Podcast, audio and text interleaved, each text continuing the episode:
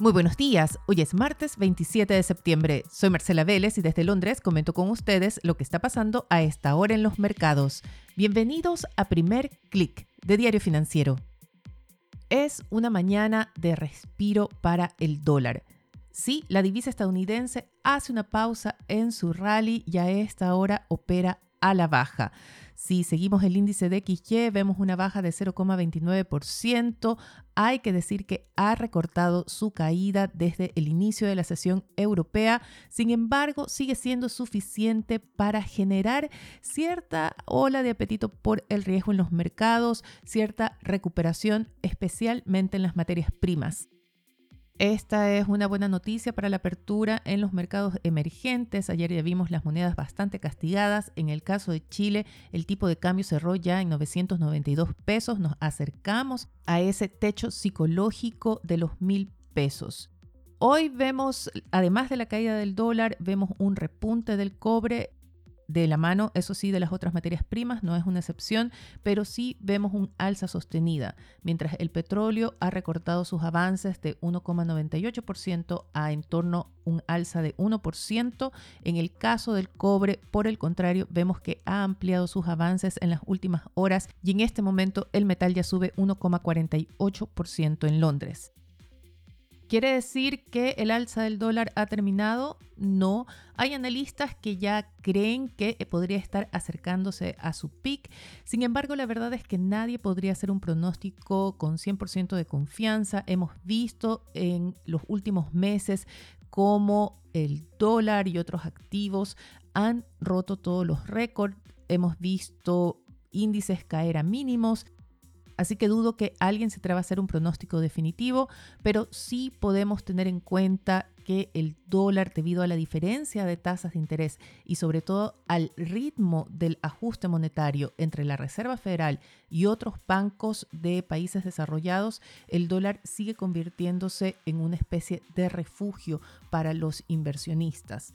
Es más atractivo estar en dólares que, por ejemplo, estar en el euro, donde el Banco Central Europeo va a tener que acelerar el ajuste monetario, va a tener que tomar acciones drásticas en torno al alza de tasas y al mismo tiempo se espera que la recesión en la eurozona, que el deterioro económico en esa región sea mayor que en Estados Unidos. Lo mismo sucede con Reino Unido, que es el protagonista de lo que pasa en los mercados desde ayer, porque el mercado está apostando a que el país tendrá una recesión más profunda que sus contrapartes europea y estadounidense y que la moneda podría incluso caer también bajo el dólar.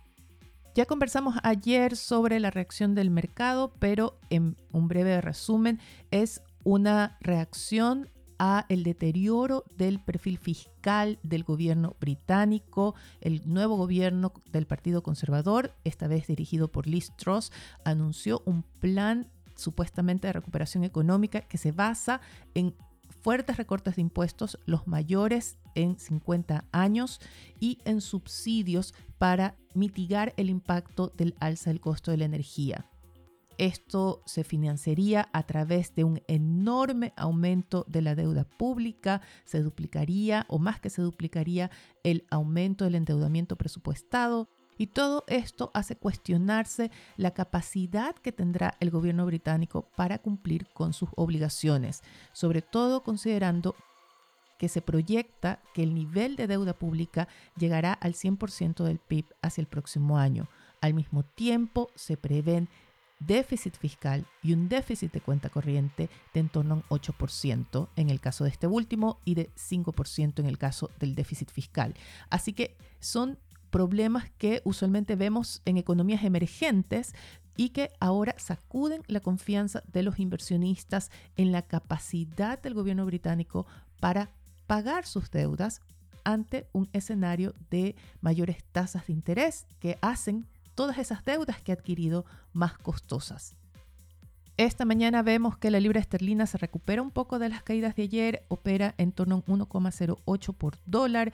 Sin embargo, el mercado está esperando una acción del Banco de Inglaterra. Ayer el Banco Central ya dijo que no va a dudar en realizar las alzas de tasas que sean necesarias, pero no anticipó ningún adelanto de acción, sino que esperaría hasta su reunión agendada para noviembre. También para noviembre se espera que el gobierno anuncie finalmente su plan fiscal con proyecciones más claras y esto preocupa el mercado porque están demandando conocer desde ahora cómo va a evitar un deterioro de la capacidad de pago. Básicamente el mercado está diciendo no podemos esperar hasta noviembre, hay que tomar acciones ahora y esto se suma también a la presión política. La verdad es que ayer ya se escucharon comentarios en la televisión, en la radio, de políticos cuestionando si acaso no deberían adelantarse las elecciones. El Partido Laborista presentó su propio plan y la verdad es que encuestas que se publicaron ayer revelan que ni siquiera los electores conservadores están contentos con lo que ha anunciado el gobierno. Todavía faltan más capítulos en este drama, pero toda la atención está en si el Banco de Inglaterra va a actuar. Hasta ahora se ha restringido de hacerlo. Hay todavía el trauma de ese descalabro que se produjo en el mercado hace 30 años y que se recuerda como el miércoles negro.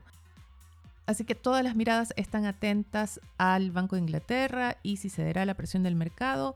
Esto destaca en la agenda para hoy junto con datos en Wall Street de órdenes de bienes durables y también de ventas de viviendas nuevas. Hay mucha atención a la salud del mercado inmobiliario como una señal de inminente recesión, como mayor indicación de lo que está pasando con los consumidores en la inflación, o si posiblemente podríamos ver también una crisis en ese sector. Así que las cifras que se publican esta mañana también serán importantes. Veamos rápidamente qué pasa en los mercados a la espera de estas decisiones y estas cifras.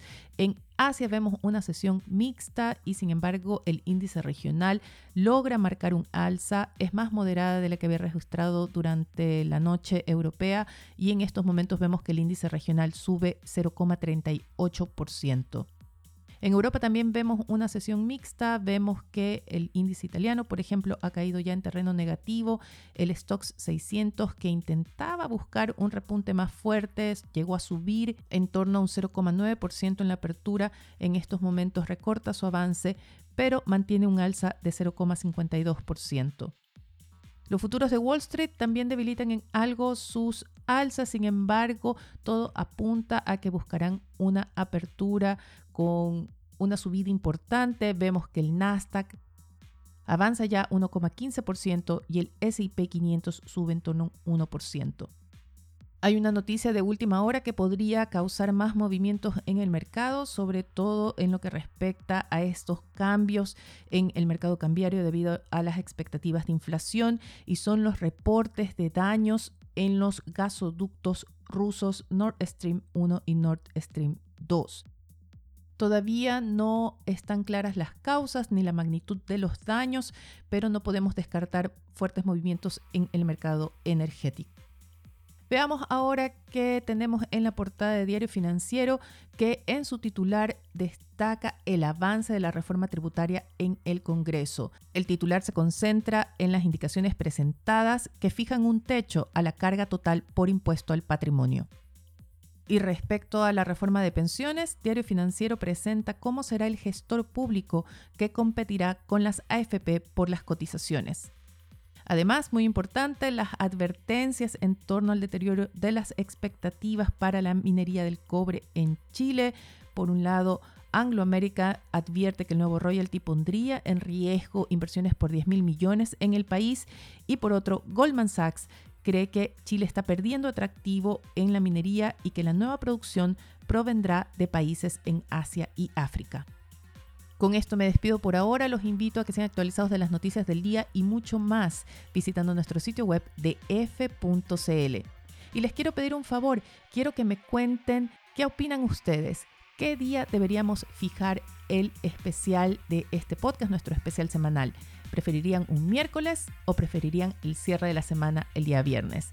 Escríbanme con su opinión a mveles.df.cl o a través de mi cuenta de Twitter arroba Recuerden que pueden suscribirse gratuitamente también al newsletter que acompaña a este podcast. No siempre es el mismo contenido y que les permitirá tener el link directo al podcast primera hora de la mañana.